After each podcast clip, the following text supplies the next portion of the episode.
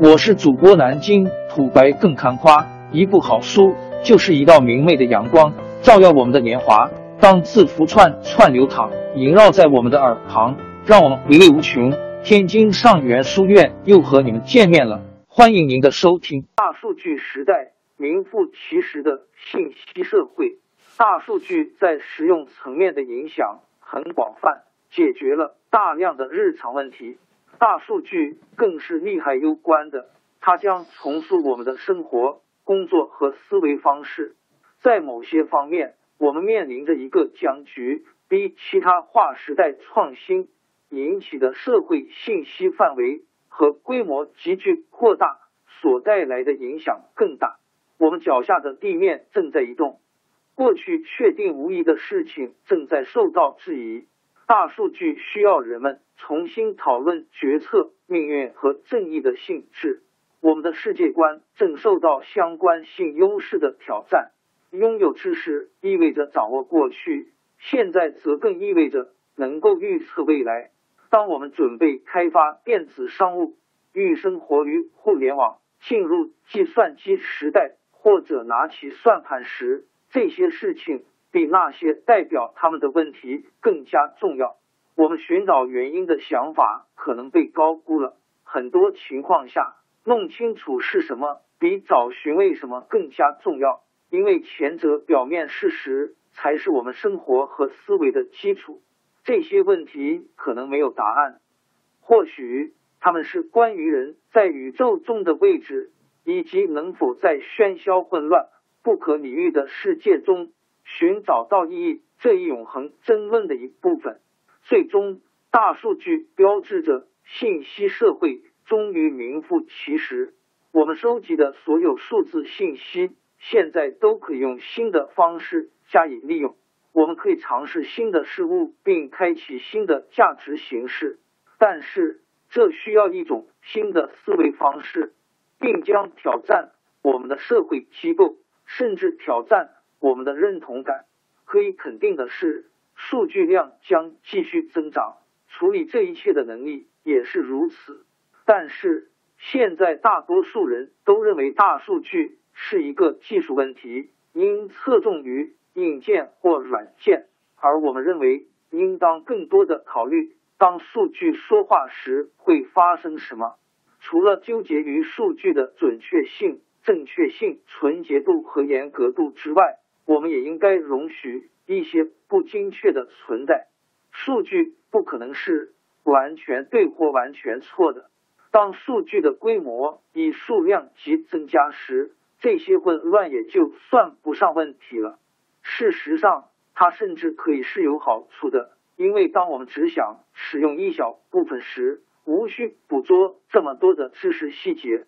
又因为我们可以用更快、更便宜的方式找到数据的相关性，并且效果往往更好，而不必努力去寻找因果关系。当然，在某些情况下，我们仍然需要精心策划的数据来做因果关系研究和控制实验，如测试药物的副作用或设计关键的飞机部件。但是在日常情况下，知道是什么就已经足够了，不必非要弄清楚为什么。大数据的相关性将人们指向了比探讨因果关系更有前景的领域。这些相关性能让我们节省机票钱和预测流感爆发，并知道在一个资源有限的世界中应该检查哪些沙井盖和过度拥挤的建筑物。它可以帮助健康保险公司不做体检就能决定保险覆盖面，并降低提醒病人服药的成本。通过大数据的相关性，语言可以得到翻译，汽车可以在预测的基础上自行驾驶，沃尔玛可以了解飓风前应在门店准备哪种口味的蛋挞。当然，如果能从中得到因果关系更好。问题是因果关系往往更难找到。通常我们认为找到了的时候，都是在自欺欺人。我们之所以能做所有这些事，新工具只是个很小的因素。无论是更快的处理器、更多的存储器，还是更智能的软件和算法，这些固然重要，但是更为根本的原因是我们拥有了更多的数据，继而世界上更多的事物被数据化了。诚然，人类量化世界的雄心限于计算机革命，但是数字工具将数据化提升到了新的高度。不仅移动电话能够跟踪到我们呼叫的人和我们所在的位置，而且同样的数据也能用于断定我们是否生病了。不久之后，它或许还能够辨别我们是否恋爱了。能置身于信息流中央，并且能收集数据的公司，通常会繁荣兴旺。有效利用大数据需要专业技术和丰富的想象力。及一个能够容纳大数据的心态，但价值的核心归功于数据本身。有时，重要的资产并不仅仅是能清楚看到的信息，更是从人们与信息交互中收集到的数据废弃。聪明的公司可以用它来改善现有的服务，或推出全新的服务。大数据同时也给我们带来了巨大的风险。它使得目前用以保护隐私的法律手段和核心技术失去了效果。过去，个人身份信息包含的名字、社会安全号码、税收记录等，其构成简单明了，因此隐私保护相对比较简单，只要确保不使用这些信息即可。而今天，即使是最无害的数据。只要被数据收集器采集到足够的量，也会暴露出个人身份。匿名化或者是单纯隐藏已不再适用。不仅如此，现在要是对某人进行监督，必定会侵犯到较之以往范围更广的个人隐私内容。因为政府在管理上不仅要求个人信息尽可能完善，还记录了其所有的社会关系。交往和交流信息，无论大数据如何威胁到隐私保护，最让人们头疼的都是行为倾向问题。大数据预测的准确性越来越高，它能预测行为的发生，在人们犯错之前提前惩处。因为预测的结果几乎不可反驳，人们也就无法为自己开脱。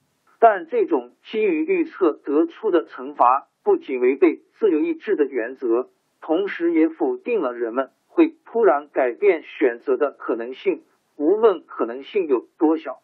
当我们给一个人判定责任并给予惩罚时，必须牢记人类意志的神圣不可侵犯性。人类的未来必须保留部分空间，允许我们按照自己的愿望进行塑造，否则。大数据将会扭曲人类最本质的东西，即理性思维和自由选择。应对大数据的汹涌来袭，我们没有万无一失的方法，必须建立规范自身的新准则。随着社会越来越熟悉大数据的特征和缺陷，我们可以改变一系列的惯性来帮助社会应对这种冲击。我们需要把进行隐私保护的责任从个人转移到数据使用者身上，也就是说，数据使用者应该以负责任的态度使用数据。在一个预测的时代里，人类的自由意志神圣而不可侵犯，这一点不可轻视。我们不仅需要承认个人进行道德选择的能力，还要强调个人应为自我行为承担责任。社会则必须采取新的保护措施，接受一种新的职业人，也就是数据算法师，对大数据进行深度分析。如此，因为大数据而变得可预测的世界，才不会陷入一个用一种未知取代另一种未知的困境中，不会变成一个黑匣子。大数据将成为理解和解决。当今许多紧迫的全球问题所不可或缺的重要工具，例如要应对气候变化问题时，需要对污染相关数据进行分析，得出最佳方案来指导努力方向，找出缓解问题的方法。全球范围内遍布的大量传感设备，包括智能手机内部的传感器，使我们能够以更高的细节水平模拟环境。而世界贫困人口迫切需要提高医疗保健服务，降低医疗费用，这很大程度上可以靠自动化来实现。当下许多似乎需要人类判断才能进行的事情。其实完全可以交由电脑来做，例如癌细胞活检、传染病爆发前期的模拟预测等。大数据也被用于发展经济和理解如何预防冲突。基于手机动向数据显示，非洲许多贫民窟地区经济活动十分活跃。大数据还揭示了最可能引发种族关系紧张的社区。以及解决难民危机的方式，只有当科技应用至生活的方方面面时，大数据的适用范围才能进一步扩大。大数据能帮助我们更好的进行已有的工作，并处理全新的事物，但它绝不是魔术棒，不会带来世界和平，无法根绝贫穷问题，更不能创造出另一个毕加索。大数据。不能造婴儿，虽然它确实可以救助早产儿。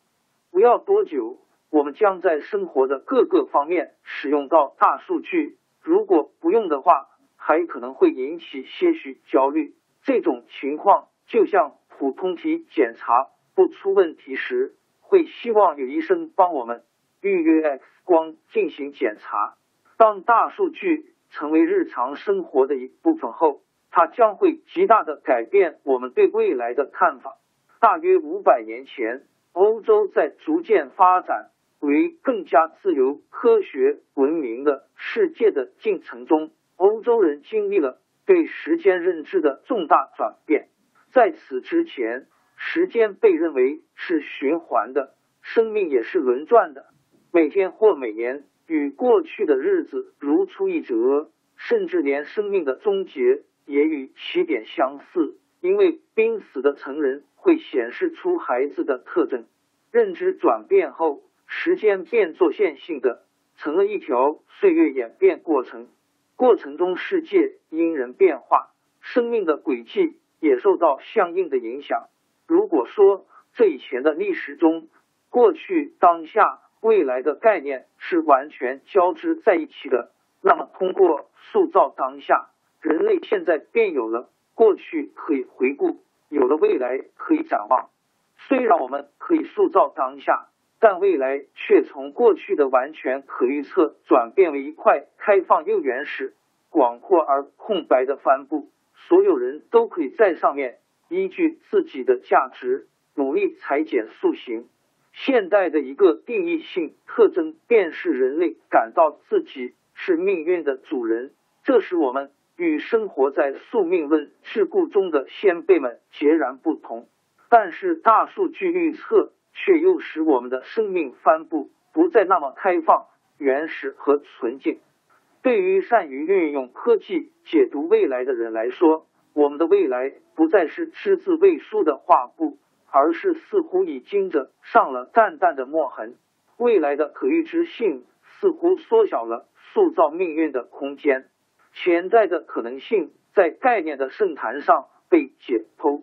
与此同时，大数据又意味着我们将永远受困于过去的行为。这些行为在预知我们下一步的预测过程中与我们作对，即我们永远无法逃避已发生的事。莎士比亚曾写道：“凡是过去，皆为序曲。”大数据通过运算将这句话铭刻。无论结果好坏，无论这句话是否会浇熄我们迎接下一个日出的热情，是否会打击我们留名于世的渴望，其实事实很多可能是相反的。知道行为在未来如何谢幕，我们便可以采取补救措施，避免问题发生并改善结局。我们能在期末考试之前早早发现有退步趋势的学生，我们能检测出微小的癌变，赶在疾病完全爆发前根治。我们能看到青春期意外妊娠的可能性，或是预测到某种犯罪生涯，然后尽力干预，避免出现可能的悲剧结局。例如，拥挤的纽约住宅着火的时候，如果能事先知道，并从其间最可能是火源的公寓着手，将会免除一场致命的火灾。没有什么是上天注定的，因为我们总能就手中的信息制定出相应的对策。大数据预测结果也并非铁定，而只是提供了一种可能性。也就是说，只要我们愿意。结局可以改写，我们可以判断出迎接未来的最佳方式，摇身变作未来的主人，正如莫里在海与风的广阔世界中乘风破浪一般。在过程中，我们无需理解宇宙的奥秘，或是去证明神的存在，因为大数据已经帮我们做好了。王朝更迭，江山易主，世事山河都会变迁。其实我们无需不辞辛劳去追寻什么永远，活在当下，做每一件自己想做的事，去每一座和自己有缘的城市，看每一道动人心肠的风景，珍惜每一个擦肩的路人。纵算经历颠沛，尝尽苦楚，也无怨悔。感谢您的收听，朋友们，让我们下期再见。